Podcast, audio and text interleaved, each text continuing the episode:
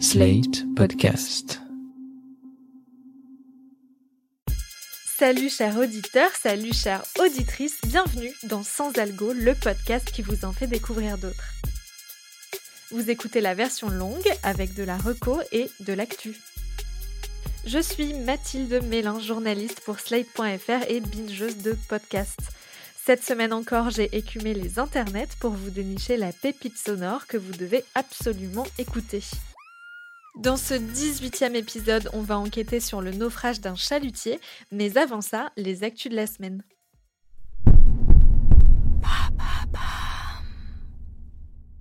Ce n'est pas une, mais deux extensions du podcast quotidien Maintenant vous savez qu'a sorti le studio Bababam cette semaine.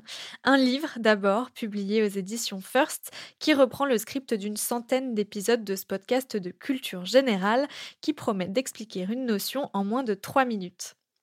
Vendu 14,95€, il explique aussi bien ce que sont la 5G, la neutralité carbone ou la précarité menstruelle, notions réparties dans cinq catégories que sont culture, environnement, société, technologie et santé. Et justement, la deuxième extension du podcast, c'est la création d'un nouveau flux, maintenant vous savez, santé, dédié donc à la santé. Le premier épisode sorti lundi 17 janvier explique ce qu'est le forfait patient urgence et devinez qui a fait exactement le même sujet sous le même format le lendemain, le podcast Chose à savoir santé, leader du marché du podcast très court qui répond à une question courante. Rendez-vous dans quelques mois pour voir si maintenant vous savez santé arrive à séduire autant que Chose à savoir santé qui comptait quand même 203 000 téléchargements en décembre 2021.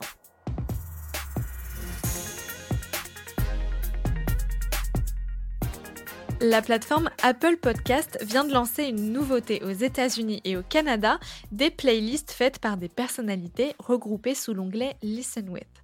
Le but, encourager la découvrabilité et permettre aux utilisateurs de savoir ce que les gens dont ils sont fans écoutent. Le premier à s'y coller est Jay Shetty, ancien moine hindou devenu coach de vie et podcasteur, voix du programme On Purpose, dont certains épisodes revendiquent plus de 60 millions de téléchargements. Dans sa playlist, 5 podcasts et quelques explications personnelles sur ce qui lui plaît dans ses programmes. La fonctionnalité n'existe pas encore en France sur Apple, mais si vous voulez découvrir les playlists personnalisées de vos podcasteurs et podcasteuses préférés, vous pouvez les trouver sur Slate Audio.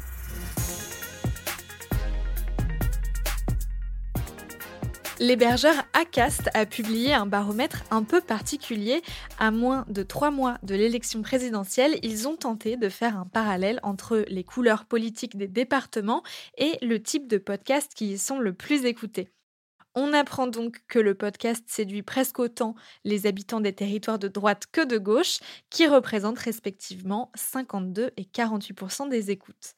Selon cette carte, les territoires qui votent LR écoutent plus de programmes business et jeunesse que les autres, tandis qu'à l'UDI, on préfère les podcasts de culture générale et à gauche, les podcasts société et culture. Deux thématiques font consensus, peu importe le bord politique, le sport et les nouvelles technologies. Si vous voulez en savoir plus, cette carte est disponible sur le site du pod. Autre annonce faite par Acast cette semaine, la troisième édition du festival L'été du podcast se tiendra du 18 au 21 mai et deviendra donc le printemps du podcast. Rendez-vous prochainement sur le site du Ground Control à Paris pour découvrir la programmation.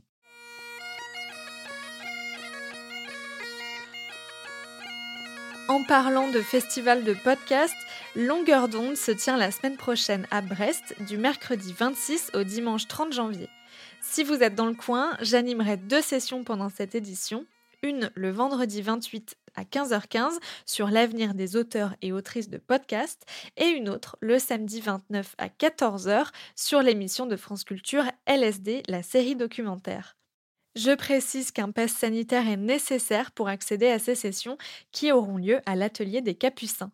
Pour y assister, rendez-vous sur la section billetterie du site de Longueur d'onde.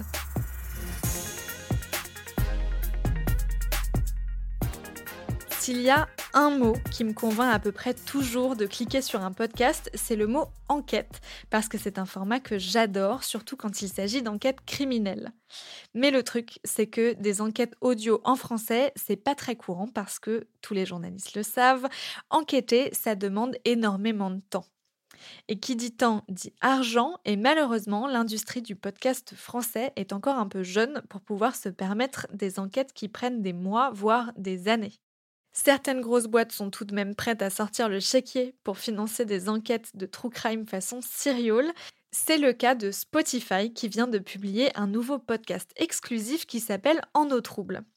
Il est produit par Adèle Imbert et Émilie Denêtre, deux journalistes indépendantes qui ont monté leur boîte de prod Insider Podcast, on y reviendra. Dans cette enquête en six épisodes, elle tente de faire la lumière sur le naufrage du Bugalet de Braise, un chalutier français qui a coulé au sud de l'Angleterre en janvier 2004. À son bord, cinq marins pêcheurs aguerris qui laissent derrière eux des familles qui ne comprennent pas comment un tel événement a pu se produire. C'est d'ailleurs là-dessus que s'ouvre le podcast. Je rentrais du boulot. Après avoir mangé, je faisais ma sieste. Et euh, la télé était allumée. Un chalutier basé à Locudie et immatriculé au Guilvinec a coulé aujourd'hui en Manche, dans le sud-ouest du Cap Blizzard. Un radeau de survie. Dès que j'ai entendu euh, qu'il y a eu euh, un naufrage euh, vers l'Angleterre, aïe aïe aïe. Nous, on savait qu'ils allaient pêcher de ce côté-là. J'ai eu un pressentiment, c'était eux. Les corps de deux des cinq marins ont été repêchés après qu'un signal de détresse ait été capté par les gardes-côtes anglais en début d'après-midi. Et après, ça rabâchait, rabâchait toujours. Le naufrage, le naufrage, c'était le Bugaled. Ah ouais, c'était un choc. 13h38, heure française, quand les gardes-côtes britanniques ont reçu le signal de détresse du Bugalet juste avant qu'il ne coule à 25 km au large du Cap À 13h40. Sur les pieds de l'eau ce matin, l'atmosphère est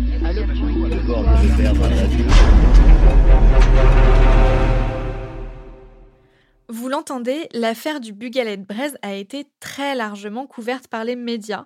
Ça tient surtout au fait que le bateau aurait coulé en moins de 3 minutes. Pas besoin d'être un expert en bateau pour comprendre que pour submerger un chalutier de 24 mètres, ça fait quand même la taille d'un immeuble de 6 étages, c'est très rapide. L'enquête a été ouverte immédiatement et elle va durer longtemps, puisque la justice française n'a tranché qu'au bout de 12 ans, en 2016. Pendant toute cette longue procédure, plusieurs pistes vont être explorées par la justice. Dans En eau trouble, Adèle Imbert et Émilie Denêtre reprennent le dossier du début et refont l'enquête pas à pas pour tenter de se construire une conviction sur ce dossier à cheval entre la France et l'Angleterre. Reprendre un dossier étape par étape, c'est un peu leur truc, à Adèle Imbert et Émilie Denêtre.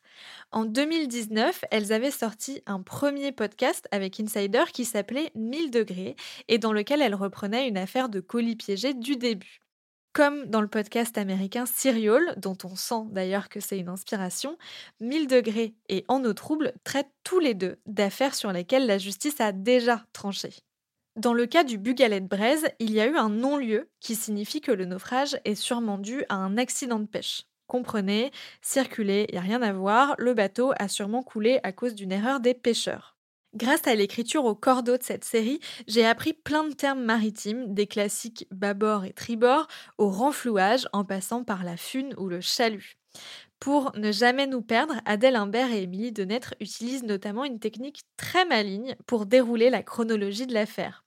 Elle s'envoie des notes vocales au fur et à mesure qu'elle découvre le dossier, ce qui nous donne l'impression de le faire en même temps qu'elle.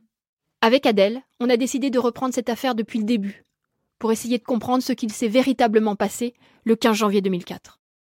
On a passé des mois à lire le dossier d'instruction qui fait plusieurs milliers de pages. Il regroupe tous les actes d'enquête demandés par le juge, les rapports d'expertise, les auditions des témoins, les procès-verbaux des gendarmes. Coucou Adèle. Euh, Avec Émilie, on se laisse régulièrement des notes vocales sur WhatsApp pour se raconter nos avancées réciproques dans la lecture du dossier. C'est une affaire technique et très complexe qui se déroule dans plusieurs pays. Les victimes sont françaises, les secouristes et les gardes-côtes sont anglais. La manière dont les marins et les gardes-côtes retranscrivent les coordonnées ne sont pas les mêmes.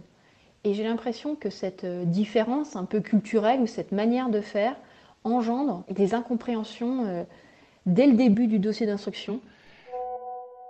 Cette lecture nous donne une vision globale de l'enquête judiciaire, qui s'étale sur plus de dix ans, de 2004 à 2016.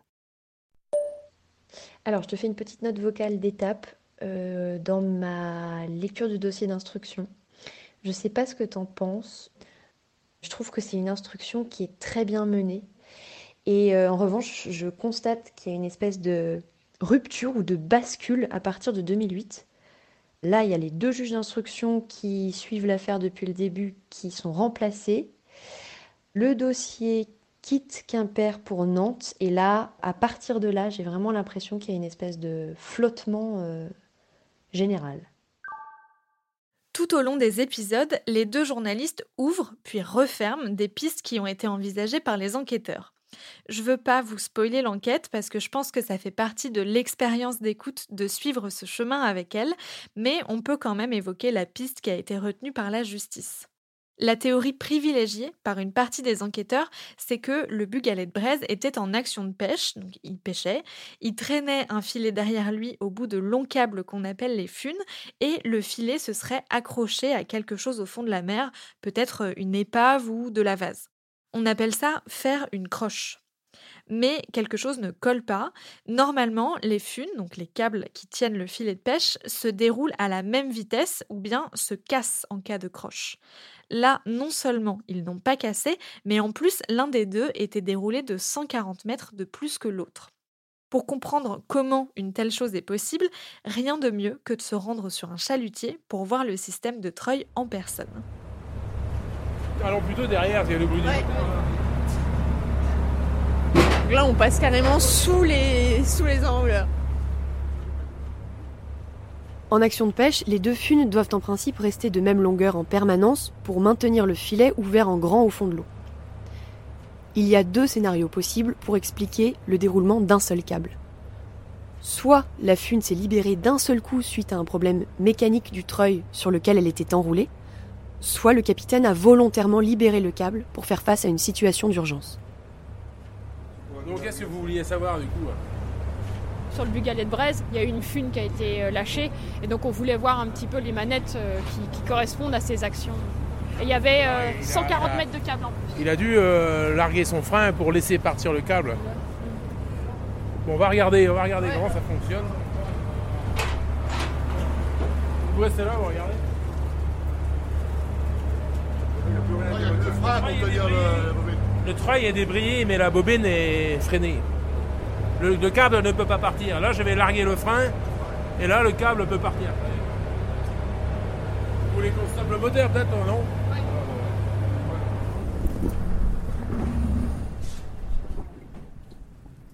Et quel est l'intérêt de travailler avec le treuil euh, débrayé?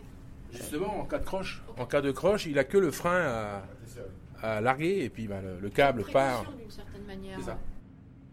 Les funes étaient donc bloquées sur les treuils par un simple système de frein qui était très facile à activer ou désactiver par le capitaine.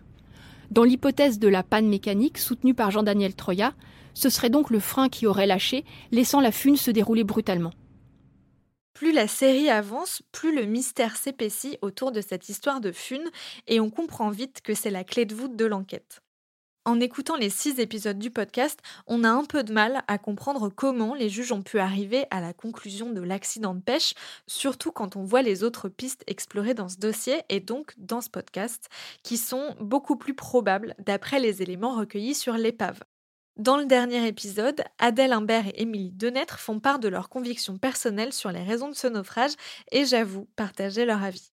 Je n'en dis pas plus, si ce n'est que ce podcast est une réussite aussi grâce à la réalisation très fine de Léa Chevrier, aux musiques de Vincent Guillot et Arnaud Denzler et à la sublime jaquette signée Justine Coubar-Millot. Je me demandais comment les deux journalistes avaient mené cette enquête, alors je les ai invités au micro de Sans Algo. Bonjour Adèle Imbert. Bonjour. Bonjour Émilie Denet. Bonjour. Comment vous avez commencé à vous intéresser à l'affaire du Bugalet de Braise à la base? Alors, il y a déjà des points communs quand même qui reviennent dans les affaires euh, sur lesquelles on travaille avec Émilie. Euh, on a un goût pour les vieilles affaires judiciaires, les anciennes affaires judiciaires, D'abord parce que d'un point de vue pratique, ça facilite quand même l'accès aux ressources et notamment aux dossiers d'instruction, surtout quand il y a une décision de justice qui a été rendue de manière définitive. Et ça facilite aussi l'accès aux sources et aux personnes qu'on a envie et qu'on a besoin d'interroger parce que la, la, parole est plus libre quand le temps a, voilà, quand le temps est passé. Et comment vous avez découvert cette affaire? Vous aviez déjà entendu parler du Bugalet de Braise avant? Oui, le Bugalet de Braise, on en avait entendu euh, parler euh, toutes les deux euh, avant. En 2004, moi, j'étais encore étudiante, mais j'allais faire mon, bientôt mon école de journalisme. Donc, je me souviens de la médiatisation au moment où le Bugalet Braise coule. et je me souviens de toutes ces questions qu'il y avait autour, euh, euh, de, cette, de cette idée d'énigme. Je me souviens des, des interviews euh, des familles au port. Voilà. Donc, moi, je l'avais, je l'avais en, en, tête à ce moment-là. vous avez parlé du, de l'accès au dossier d'instruction. Comment, très concrètement, on se procure le dossier d'instruction d'une affaire vieille presque de 20 ans? Voilà, il faut s'adresser aux parties. Donc, il faut s'adresser aux familles qui ont été parties civiles, et à leurs avocats. Sachant que normalement, le, si, les avocats ont le droit d'en avoir une copie, normalement, elles n'ont pas forcément le droit de le passer à des journalistes, mais vu qu'on est sur des dossiers qui sont donc clos, ça facilite cette transmission. Et à quoi ça ressemble? Vous recevez des gros dossiers que vous lisez page par page avant de commencer à enquêter? On reçoit sur une clé USB en général, euh, et ce sont des milliers de pages vraiment qui sont euh, numérotées, euh, qu'on appelle ça des cotes. Donc voilà, ça va de D 1 à D, je sais plus, 3000. 3000. Est-ce que vous avez suivi la chronologie du dossier d'instruction, c'est-à-dire toutes les pistes qui ont été ouvertes les unes après les autres, vous avez décidé de les explorer à votre tour? C'est comme ça que vous avez découpé le podcast? Déjà, on a lu le dossier d'instruction c'est parce que c'est très important de ne pas aller piocher. On pourrait tenter hein, d'aller à la fin d'un dossier d'instruction, euh, d'aller chercher des pièces, euh, voir si le juge a exploré telle piste, mais c'est important de le lire dans l'ordre euh, parce que ça permet de se mettre dans la tête du juge d'instruction.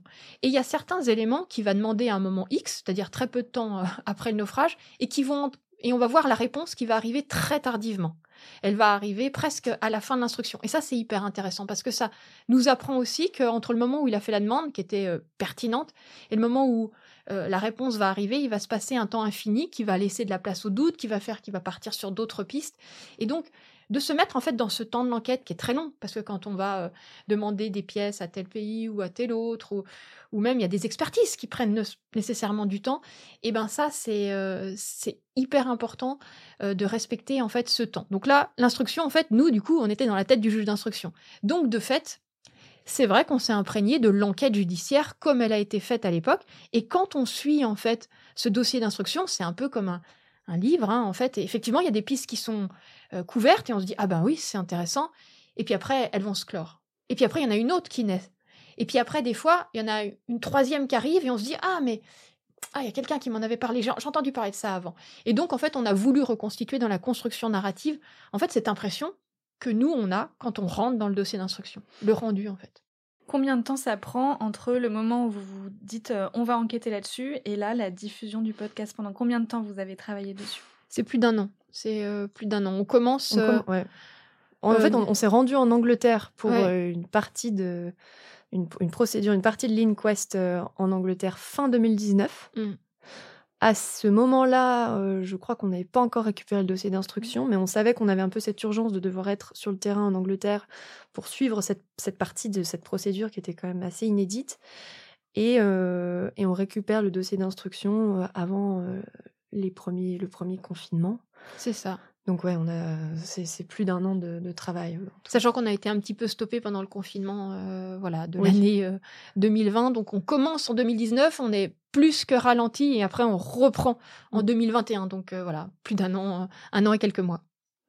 Le podcast s'ouvre et se ferme sur des témoignages de proches des victimes qui sont décédées pendant ce naufrage.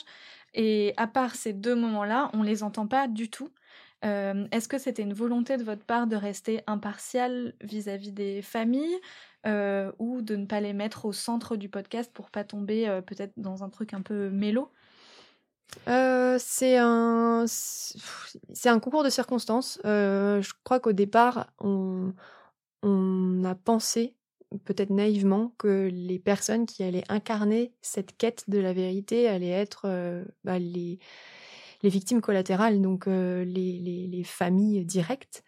Et en fait, sont des, personnes qui ont décidé de se couper complètement de cette affaire, de, de, sa médiatisation. Et donc, des journalistes sont des personnes qui ont aussi beaucoup souffert du traitement journalistique à l'époque. Voilà, donc pour toutes ces raisons-là, on n'a pas eu accès aux familles directes. En revanche, les compagnes des hommes qui étaient en mer ont accepté de nous parler. Mais là aussi, voilà, avec beaucoup de, distance et sur un temps très limité aussi.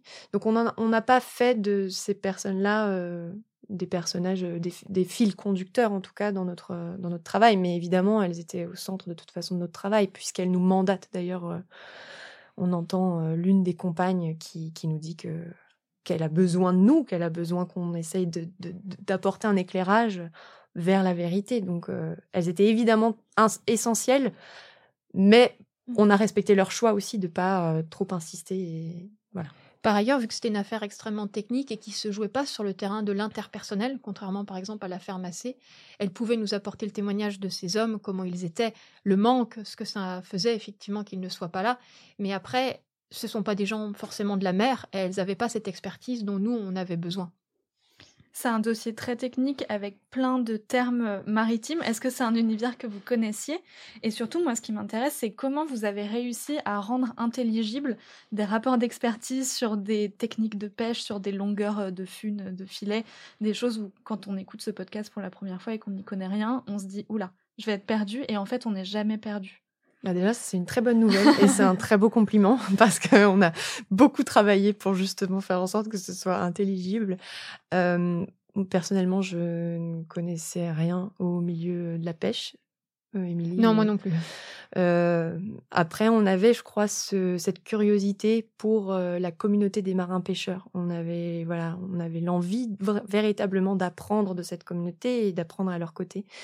donc après, c'est voilà, on a beaucoup appris tout simplement en leur posant des questions, en allant sur leur bateau pour qu'ils nous montrent très concrètement comment ça fonctionne, parce que on a la conviction que en tant que journaliste, on bah, n'est pas expert de ce sur quoi on travaille et, on a besoin, nous, de s'imprégner de l'expertise des autres pour réussir à la retranscrire de la manière la plus intelligente et la plus intelligible possible. C'est ce qu'on a essayé de faire. Oui, euh, on, a donc du coup, nous aussi, appris beaucoup de termes. Alors, on a googlisé des mots pour comprendre au départ. Après, on a acheté des livres pour avoir des, finalement des, images. Et une fois que tout ça été... On a suivi un cours aussi. On a suivi un cours mécanique. mécanique, c'est vrai. Et une fois que tout ça a été fait, donc on avait à peu près compris, on était en capacité de pouvoir le réexpliquer. Et alors là, d'un point de vue euh, technique, c'est simple, c'est qu'on a fait je ne sais pas combien de versions. Entre les versions qui explicitaient trop puis après celle où on se disait, non, mais là, ça va, je pense qu'on a compris. Et donc, du coup, on, enlevait plein de choses et il y avait quelque part des manques. Et eh ben, il a fallu faire des allers-retours et, j'ai pu voir la différence par rapport au, podcast 1000 degrés. On a beaucoup réécrit celui-là. Beaucoup, beaucoup, beaucoup, beaucoup plus. Mm. En fait, parce qu'on a beaucoup oscillé entre euh, l'intelligible, est-ce que là tu décris trop, est-ce que là on n'exagère pas, voilà. Vous avez été accompagné euh, par euh, Stéphane Berthomé, qu'on avait reçu dans l'épisode 5 de Sans Algo. Euh, c'est un ancien policier qui s'est installé au Canada, qui est désormais consultant, notamment pour Radio-Canada, qui fait des enquêtes aussi. Et on entend un peu sa patte, sa façon d'écrire dans l'écriture de la série. Comment il vous a accompagné sur le storytelling? Est-ce que c'est justement sur ses réécritures? Euh, Stéphane Berthemet, euh, qu'on adore humainement et professionnellement, c'est quelqu'un d'absolument euh, génial, nous a plutôt accompagnés. C'était notre premier lecteur en réalité. Donc c'est pas avec lui qu'on a réécrit. il était essentiel pour nous en fait dans les moments où il, il le doute. Ouais, sur le doute, ouais.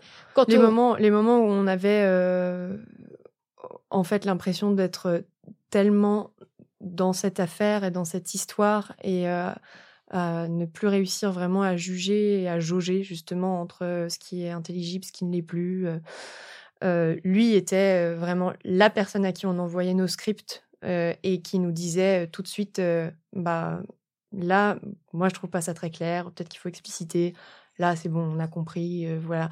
Il, nous a et c'était déjà euh, comme ça qu'on avait travaillé avec lui, avec 1000 degrés, parce qu'il y avait vraiment eu un moment où on s'était rendu compte avec Émilie que on manquait d'un œil extérieur sur notre travail parce que c'est un travail qui nous prend tellement de temps euh, et, et, on est tellement obligé de s'imprégner tout le temps dans cette histoire-là qu'au bout d'un moment, on manque complètement de recul. Et c'est là le risque, c'est de faire quelque chose qui est voilà, qui est pour l'auditeur pas forcément très intelligible.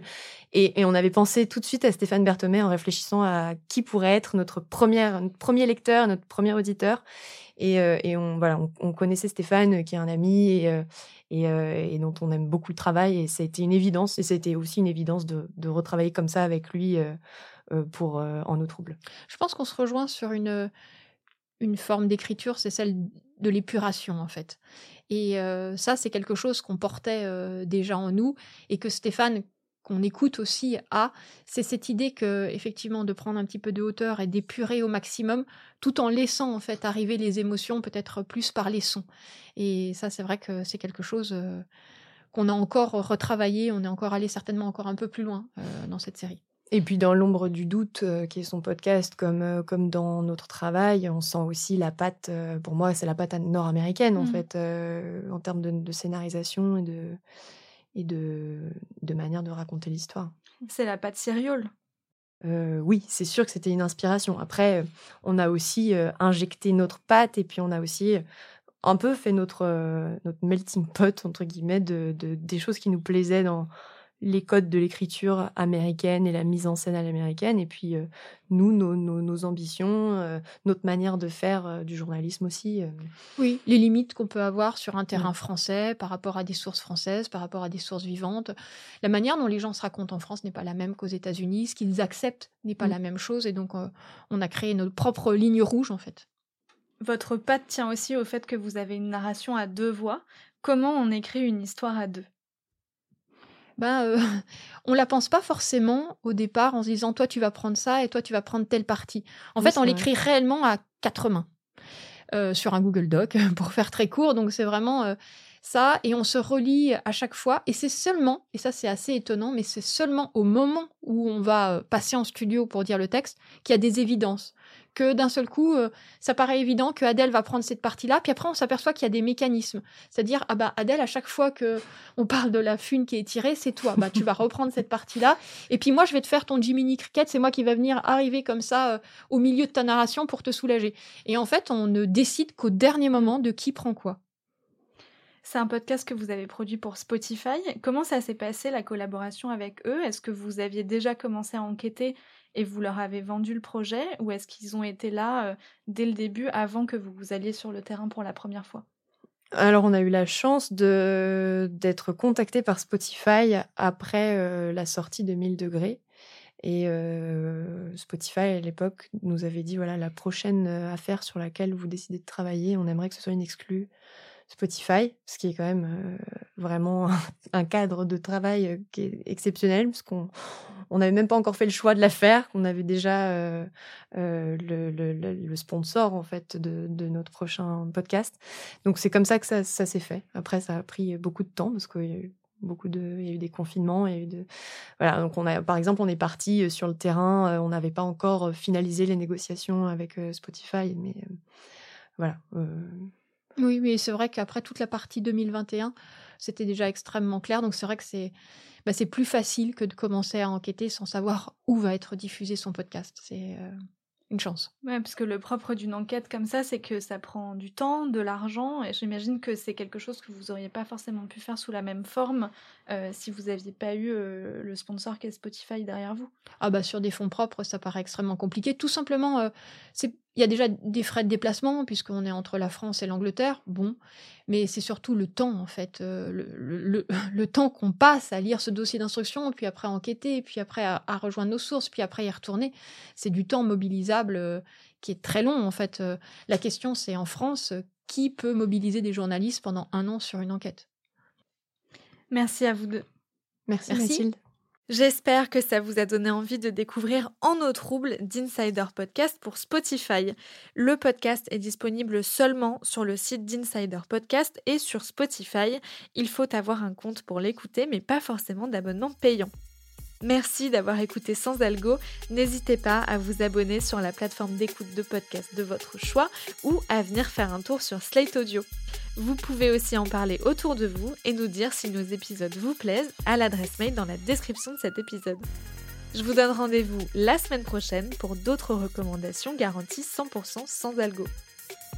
Sans Algo est un podcast de Mathilde Mélin, produit par Slide.fr, sous la direction de Christophe Caron et Benjamin Septem-Ours. Montage et mixage, Victor Benamou.